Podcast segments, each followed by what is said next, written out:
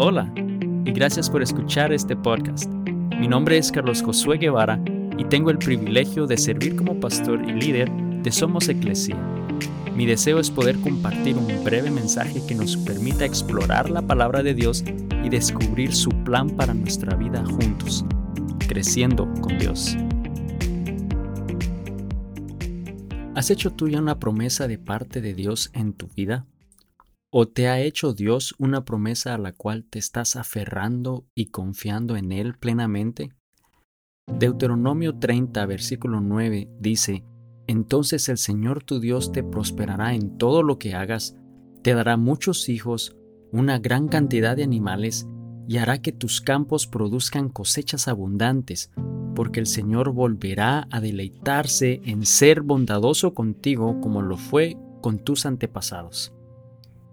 Cuando oímos o leemos versículos en la Biblia que dicen, el Señor te prosperará, nos aferramos a ese pasaje y nos adueñamos de esa promesa. La hacemos una realidad en nuestra vida y la creemos, le damos gracias a Dios y luego continuamos con nuestro diario vivir, sin hacer ningún cambio, sin buscar más de Él, sin hacer un tipo de compromiso con Dios. Lamentablemente muchas personas solamente ven a Dios y su palabra como otro sistema motivacional, simplemente aplicando y usando versículos como este para sentirse mejor, para motivarse y aferrarse a que Dios hará algo increíble en sus vidas. Y aunque la palabra de Dios es verdadera y sus promesas son reales, y sin duda alguna Dios las cumple, debemos considerar, debemos estudiar y entender mejor los versículos que están antes y después de una promesa como esta o de una palabra de Dios a la cual te estás aferrando.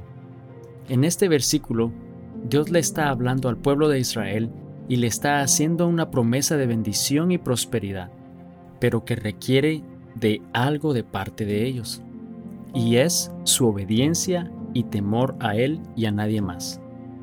Unos versículos antes de este pasaje, Dios les estaba advirtiendo que las maldiciones ante la desobediencia sucederían, pero a la vez les estaba diciendo que tendrían bendiciones, que experimentarían prosperidad y abundancia si cambian su corazón, si le obedecen y lo aman con todo su corazón. Hoy en día esos mismos requisitos son reales y aplican en nuestra vida.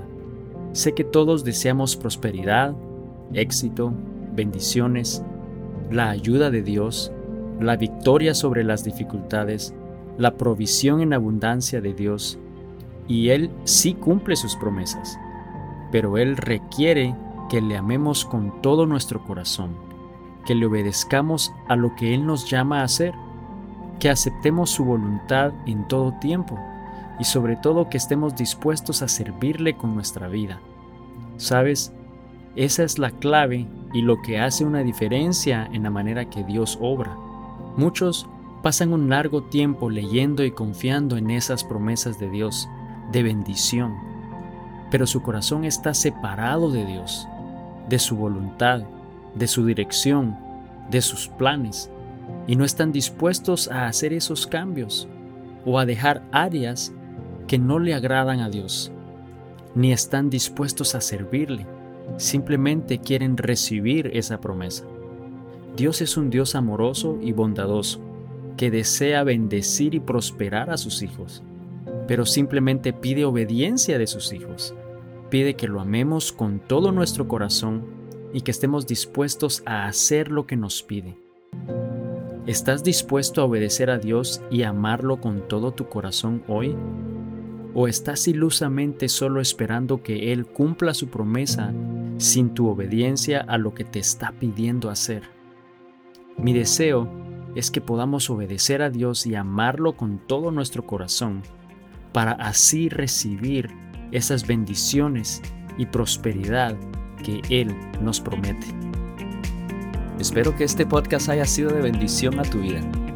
Y si no lo has hecho aún, suscríbete y así podrás recibir contenido nuevo cada semana. también compártelo con alguien más y juntos continuemos creciendo con Dios. Bendiciones.